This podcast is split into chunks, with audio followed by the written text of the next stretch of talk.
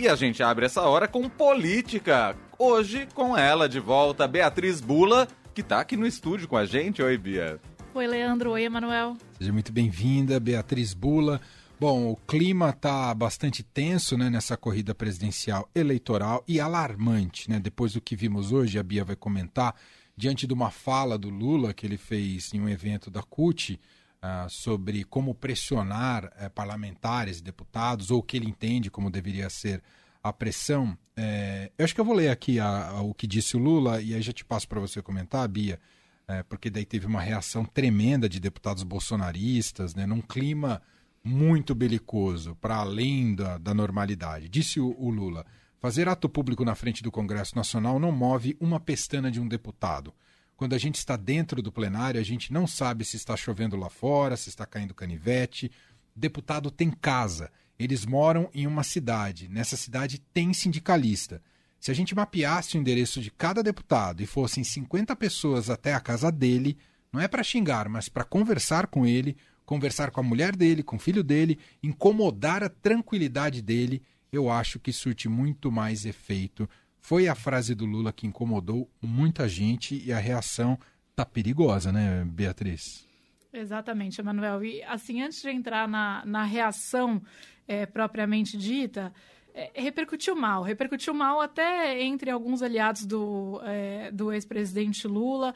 Isso porque isso, de alguma maneira, é, municia aqueles que argumentam que o presidente Lula também flerta com é, o autoritarismo, por vezes, em declarações.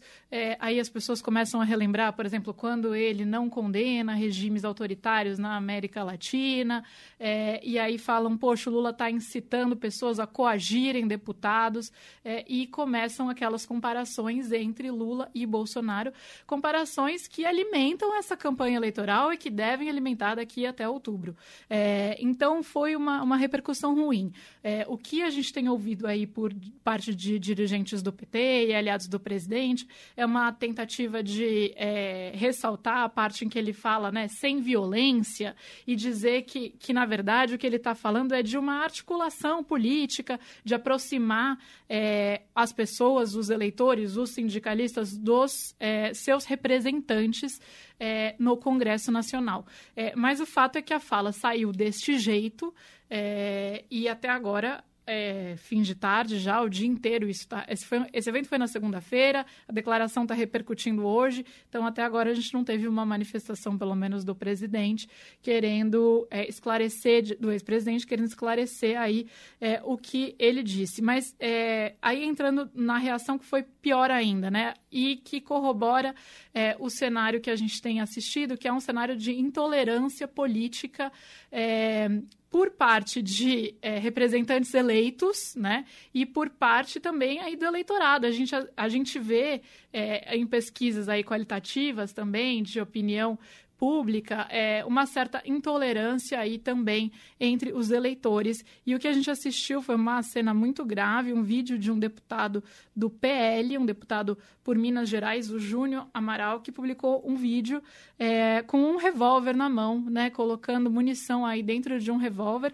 e falando aí para o Lula que está esperando a turma dele chegar para conversar, então com a esposa dele, ou seja, uma ameaça mesmo é, ao, ao ex-presidente. O PT entrou com uma, uma representação no Conselho de Ética da Câmara para apurar isso. Esse deputado não foi o único é, aliado aí é, do presidente, de partido aliado ao presidente Bolsonaro a ter esse tipo de reação, né? Outros aí defenderam então um caso de, digamos, legítima defesa.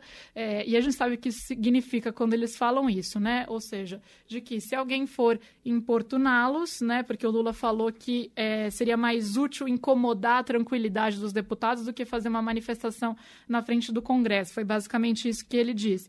É, e aí a gente vê uma reação por parte de alguns deputados muito agressiva, elevando ainda mais é, o tom, né, elevando ainda mais um cenário que já é um cenário ruim, um cenário é, de declarações que estimulam de alguma maneira a violência.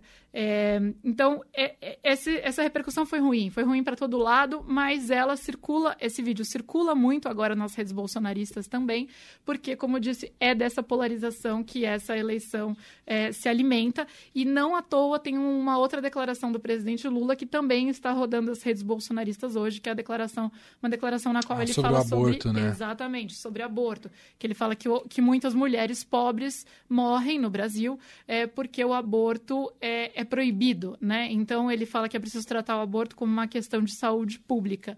Isso também é um tema delicado porque é, entre candidatos aí de centro-esquerda, é, normalmente há uma tendência de, é, de centro-esquerda ou de esquerda de apoiar a legalização do aborto, mas o eleitorado ainda é é contrário, a maioria do eleitorado ainda é contrário a uma legalização do aborto. No Brasil, é, esse número vem Ou mudando. Até se usa o descriminalização, né? Para ficar mais light, talvez. Exatamente, mas esse, esse, esse cenário ele vem mudando, então há uma diminuição entre o número de pessoas que é resistente a uma mudança nas regras atuais para o aborto, mas a maioria ainda é contrária a uma revisão mais ampla nas regras que a gente tem hoje, que é, em é, em grande parte, em apenas três exceções, com apenas três exceções ali, proíbe a realização de aborto. Então, também uma declaração que está repercutindo muito entre os bolsonaristas, a ver se Lula vai amenizar essa posição ou vai partir para a linha de que, não, na verdade, ele é contrário apenas a que se façam investidas contra as autorizações já em vigor, por exemplo, em caso de estupro, é, etc. Então, é, se ele de fato defender né, essa plataforma durante a campanha, campanha, ele pode comprar uma briga com o eleitorado evangélico, que é um eleitorado que ele está tentando conquistar é, do presidente Bolsonaro. É. Fato é que, de maneira muito antecipada, né, há seis meses das eleições, a gente já vê um clima belicoso muito perigoso, e foi o que a gente comentou mais cedo, uhum. em que, mais uma vez, se desperdiça, ou está se desperdiçando uma chance de.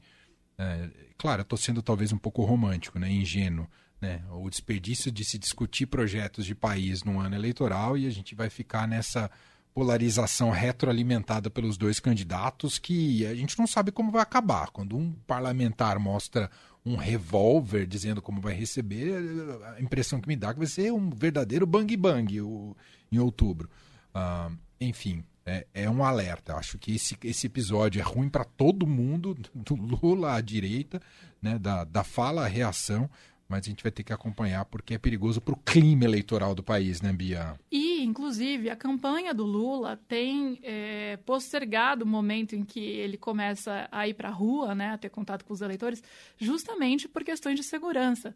Então, os candidatos sabem que esse é um tema presente nessa eleição. Há receio é, de violência política contra os candidatos. É, então, com certeza essa fala dele não contribui para o cenário. É, às vezes a gente não, não, não se dá conta, mas a gente teve um candidato a presidente esfaqueado na última campanha eleitoral, que é gravíssimo. Ah, bom, mudando de assunto, ah, agora, mas tem total relação e ainda sobre eleições, hoje nova rodada da pesquisa XPI-PESP, uma grande expectativa com a saída de Moro do cenário, como é que ficaria né, o desempenho dos demais pré-candidatos. E aí, Bia, o que, que você diz para a gente? O que a gente está vendo é que, é, conforme as opções vão se afunilando, né, conforme a, a, tal terceira via vai se afunilando em menos candidatos e a saída do Moro é, contribui para esse cenário de enxugamento aí no número de nomes, é, isso favorece essa polarização entre Bolsonaro e Lula. Fica cada vez mais claro que a disputa está entre é, esses dois nomes.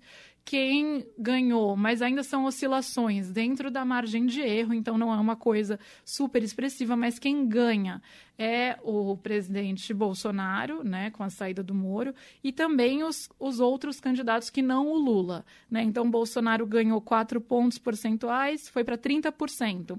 O Ciro dois pontos percentuais, foi para 9. Dória e Simone Tebet ganharam um ponto cada um, Dória com 3% das intenções de voto, Simone Tebet com 2%. Então, se a gente falar aí é, de Ciro Dória e Simone Tebet, vai dessa terceira via, a gente teria menos de 15% das intenções de voto, Bolsonaro com 30%, Lula seguiu estável com 44%. Acho que não havia muita expectativa de que votos do Moro migrassem para o Lula. Estava uhum. é, mais claro que eles iriam se dividir ali entre terceira via e Bolsonaro mesmo. É, mas é o que a gente vê, conforme os nomes vão se afunilando, tem favorecido esse cenário é, de Bolsonaro versus Lula. Vamos seguir acompanhando aí próximas rodadas de pesquisa, ver como é que esse cenário vai uh, se colocar. Está tendo uma depuração né, dessa é cada vez maior dessa terceira via. Se imaginava um grande número de candidatos e está aparecendo um cenário cada vez com um menor número de candidatos, né? Cedo, né? Uma é, depuração é, é, cedo, é, porque a gente ainda tem a campanha chão também... aí até outubro. verdade. Talvez seja sinal de uma campanha muito antecipada também, né? Muito bem. Essa é Beatriz Bula, está com a gente todas as segundas, quartas e sextas, aqui no fim de tarde, por volta de 6 horas da tarde. Sexta-feira ela está de volta. Obrigado, viu, Bia? Eu que agradeço e até sexta. Beijo.